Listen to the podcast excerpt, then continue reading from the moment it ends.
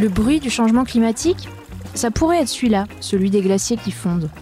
J'aurais pu choisir de vous faire entendre les flammes des méga-feux en Amazonie, le cri des koalas rôtis en Australie, mais j'ai préféré les mastodontes de glace qui se ratatinent à toute allure, parce que dans l'éventail des bouleversements en cours, moi, c'est peut-être ça qui me touche le plus, parce que ça, je l'ai vu.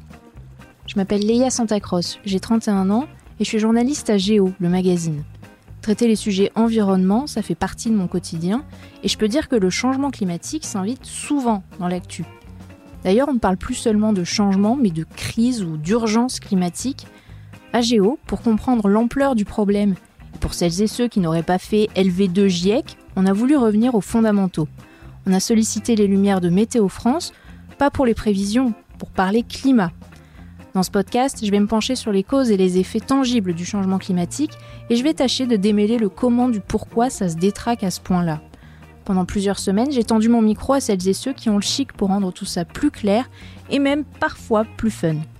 Simple, basique, les calottes sont cuites, c'est le podcast du magazine Géo en partenariat avec Météo France c'est le réchauffement climatique qui est à l'œuvre. Pour le GIEC, c'est désormais une certitude. On confond souvent météo et climat euh, aujourd'hui. L'accord de Paris. C'est euh, insuffisant et c'est pour ça qu'on est dans la rue. Plus de T égale mu 0 plus mu 1 IT. How dare you Les calottes sont cuites. Alors il se passe quoi avec le climat? Il se passe qu'il est en train de changer à un rythme sans précédent, comme ça n'était jamais arrivé auparavant. L'activité humaine, c'est bien de ça dont on parle, je tue le suspense tout de suite, perturbe profondément le climat de la Terre de manière inédite. Cas pratique. Revenons à nos glaciers. Ça pourrait être ceux d'Islande ou de Patagonie, mais il se trouve que c'est dans les Hautes-Alpes, c'est chez nous, en France. J'y étais en reportage pour Géo à la fin de l'été 2021 et ils sont encore beaux les géants de glace du parc national des écrins, mais depuis plusieurs années, ils font la tronche. C'est comme des gros gâteaux crémeux qu'on aurait oubliés au soleil. Ça leur réussit pas trop. Et moi, de savoir qu'il ne restera plus rien ou pas loin des glaciers alpins d'ici à la fin du siècle, une vie humaine quoi, si les émissions de gaz à effet de serre ne diminuent pas sur la planète, bon ben je le dis, hein, ça me fait un truc.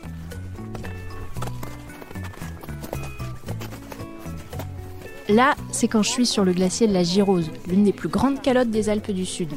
Quand on s'enfonce avec les crampons, c'est comme marcher dans de la granita. Je suis au-dessus du village de la Grave, au nord du département des Hautes-Alpes. Et d'année en année, le glacier de la Girose rétrécit.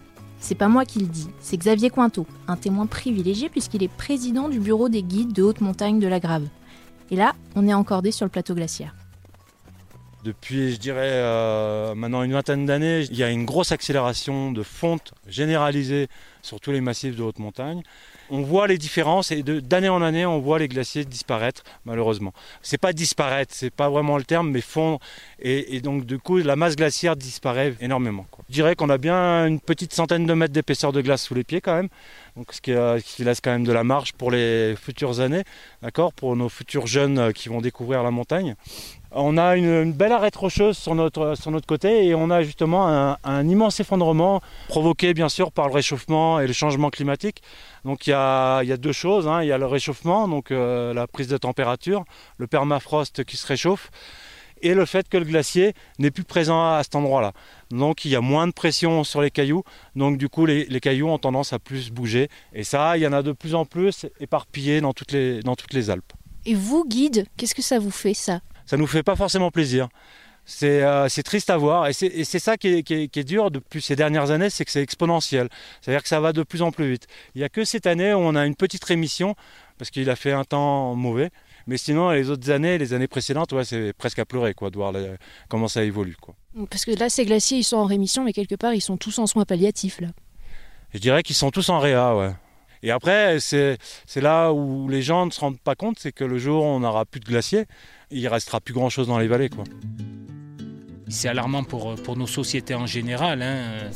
Lui, c'est le truculent Richard Bonnet, responsable scientifique du Parc national des Écrins, qui en rajoute une louche sur les glaciers en déclin. C'est aussi des masses d'eau, c'est une partie de nos réservoirs. Alors, il y aura toujours de l'eau dans, les montagnes. Tant que la pluie tombe, il y aura de l'eau. Ce qu'il y a, c'est qu'eux, ils stockaient l'eau pour la rendre l'été. Donc là, en fin de compte, on mange le capital de toute l'eau qui a été stockée pendant euh, des centaines et des centaines d'années. Je pense que si on ne se mobilise pas tous pour euh, ce changement, euh, il y aura des conséquences graves pour, euh, pour l'humanité, oui. La planète s'en sortira, une partie des espèces aussi. Nous, ça va nous compliquer sacrément la vie, surtout qu'on est quand même plusieurs à être nombreux sur cette planète. Et donc, il va falloir qu'on arrive à gérer au mieux nos ressources. Une des ressources, c'est l'eau. Le glacier en est un des révélateurs. Mais derrière cette eau, il y a toute la production végétale qui a derrière et qui permettent de nourrir une grande partie de l'humanité. L'enjeu, il est là en fait, l'avenir de l'homme, ses conditions de vie. Et je ne parle pas des millions d'autres espèces concernées. C'est pour ça que les États membres de la CNUC, j'adore dire la CNUC. Non, Pingou, la CNUC, c'est la Convention cadre des Nations Unies sur les changements climatiques. C'est pour ça que les États membres donc se réunissent tous les ans lors des COP. Robocop Non, pas Robocop, COP, la conférence des partis, des États membres quoi. En gros, c'est des grands raouts de l'ONU pour faire le bilan et prendre des engagements, comme l'accord de Paris en 2015. Pause. L'accord de Paris, c'est quoi? Alors déjà, il y en a qu'un. J'entends parfois les accords de Paris, mais non, non, non, il y en a qu'un. L'accord de Paris, donc, c'était lors de la COP 21, le sommet mondial de l'ONU sur le climat qui s'est tenu au Bourget en 2015. Je m'en souviens, j'y étais. Ça faisait deux mois que je bossais à Géo et je me retrouvais là-bas, dans ces grands hangars au nord de Paris, il y avait des gens du monde entier, des chefs d'État, des représentants de la société civile de tous les côtés. Et il y avait les délégations de tous les États membres qui ont négocié un traité mot à mot, ligne à ligne. Au bout de deux semaines, alors que le temps initialement imparti était dépassé, 12 septembre 2015, coup de marteau de Laurent Fabius, heureux comme tout d'avoir arraché un accord qualifié d'historique. Et à l'époque, c'était vrai, c'était pas rien. Je regarde euh, la salle, je vois que la réaction est positive, je n'entends pas d'objection. L'accord de Paris pour le climat est accepté. Ce traité international, quand un État le signe, il s'engage à quoi, Lucas? Lucas, c'est lui qui prend le son et qui fait le montage. À contenir l'élévation de la température moyenne de la planète nettement en dessous de 2 degrés par rapport au niveau pré-industriel et à poursuivre l'action menée pour la limiter à 1,5 degré. Merci Lucas. Et donc c'est de là que ça vient, cette obsession des 2 degrés, des 1,5 degrés. On parle de l'augmentation des températures moyennes mondiales à la surface de la Terre. L'objectif, c'est de ne pas dépasser plus de degrés par rapport à l'ère pré-industrielle au 19e siècle. Donc depuis qu'on est capable, grâce à des grands réseaux d'observation, de mesurer l'évolution du climat à l'échelle planétaire. Je précise qu'on a déjà pris 1,1 degré dans la vue et qu'on se trouve sur une trajectoire de plus 2,7 degrés parce qu'on continue à émettre trop de CO2, de méthane, trop de gaz à effet de serre, ces gaz qui absorbent et réémettent le rayonnement infrarouge. Bon, je chipote sur les degrés, mais tous les scientifiques insistent, chaque dixième compte. Bon, après, je suis d'accord, il y a de quoi s'y perdre.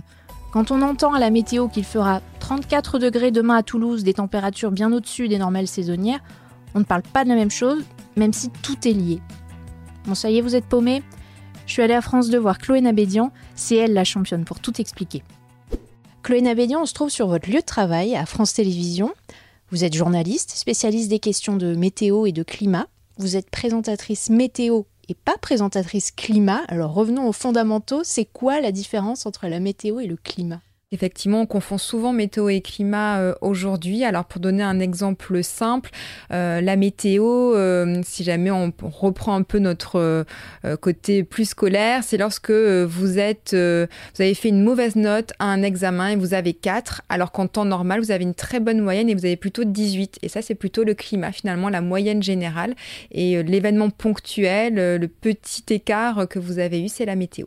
On continue avec le jeu des différences. C'est quoi la différence entre les températures que vous annoncez chaque jour pour le lendemain et l'objectif de 1,5 degré, ou plutôt nettement en dessous de 2 degrés à l'horizon 2100, fixé par l'accord de Paris? En fait, ça signifie euh, que nous avons euh, une température au niveau mondial. Et donc, ça ne veut pas dire que lorsqu'on va augmenter de 2 degrés, en fait, on aura 2 degrés de plus sur notre 4 météo demain. Ça ne veut pas dire qu'on va passer de 18 à 20 degrés, qu'on pourra aller se baigner toute l'année, que finalement, ça sera assez sympathique. Non, bien au contraire. C'est comme si vous étiez malade. Euh, notre température du corps, par exemple, est de 37 degrés. Et si jamais euh, notre température monte à 38 degrés, bien là, on commence à sentir la fièvre, à ne pas être bien. Et si jamais on monte à 39 degrés, bah là, c'est quand même très, très problématique et parfois certains partent aux urgences dès qu'on atteint 3 degrés de température corporelle supplémentaire. Eh bien c'est ça en fait le climat. Euh, si jamais elle atteint les 2-3 degrés supplémentaires, elle devient très malade comme notre corps peut devenir très malade avec cette même température. Et je précise que c'est donc plus 2 degrés par rapport à l'ère pré-industrielle, donc par rapport à la fin du 19e siècle. Malgré tout, tout est lié, météo, climat. Et vous qui êtes aux premières loges, comment est-ce que depuis 8 ans que vous présentez la météo, comment est-ce que vous voyez le dérèglement climatique s'inviter dans la météo de tous les jours en France? J'ai trouvé qu'il y avait une très très forte accélération ces dernières années. Ça fait euh, huit ans maintenant que je me suis lancée dans ce domaine de la météo et j'ai vu vraiment la différence euh, très nette ces deux trois dernières années. Euh, et surtout, il y a eu aussi un, basculement au moment de la COP 21. C'est-à-dire qu'avant la COP 21, dès qu'il y avait des phénomènes météorologiques, on se disait ah c'est sympa, il fait chaud plus tôt, ou voilà tout était sympathique et jamais rien n'était dramatique. Et au moment de la COP 21, il y a une telle communication qui a été faite on est passé dans l'extrême inverse. Donc tout était dû au réchauffement climatique, alors que ce n'était pas forcément euh, le cas. Mais c'est vrai qu'aujourd'hui, ça fait deux ans, trois ans qu'on constate que des phénomènes vraiment extrêmes sont invités maintenant sur l'Hexagone, ce qui n'était pas forcément le cas. Avant, c'était euh, plutôt dans des pays beaucoup plus lointains, donc ça ne nous impactait pas forcément. Et aujourd'hui, ça touche nos amis, notre famille, nous-mêmes, notre environnement où l'on se sent protégé dans notre maison. Et donc, euh, j'ai l'impression que la prise de conscience est nettement accélérée parce que cette fois, aujourd'hui, on peut plus nier que le réchauffement climatique nous impacte réellement. C'est le cas. On l'a encore vu euh, il y a malheureusement euh, quelques jours avec la vigilance rouge dans les Bouches du Rhône. Je précise qu'on enregistre, euh, là on est au mois d'octobre 2021 et vous faites référence à cette vigilance rouge dans les Bouches du Rhône. Dans les Bouches du Rhône et c'est une première hein, depuis l'existence d'ailleurs de ces vigilances qui ont été lancées en 2001 par Météo France. Et quand on voit ensuite les conséquences en Italie par exemple où il y a un an de pluie tombé en 24 heures seulement, on parle effectivement au début octobre d'un cyclone au sud Sultanah Enfin, ça paraît juste délirant de se dire que dans un endroit aussi désertique dans le monde, il y a bien un cyclone qui a réussi euh, à arriver. Donc ça, ça doit vraiment alerter. Je résume. Entre les cyclones à Oman et la glace qui fond, fond, fond, le constat est là. Le climat de la Terre change à toute vitesse. La faute au gaz à effet de serre mise par les activités humaines.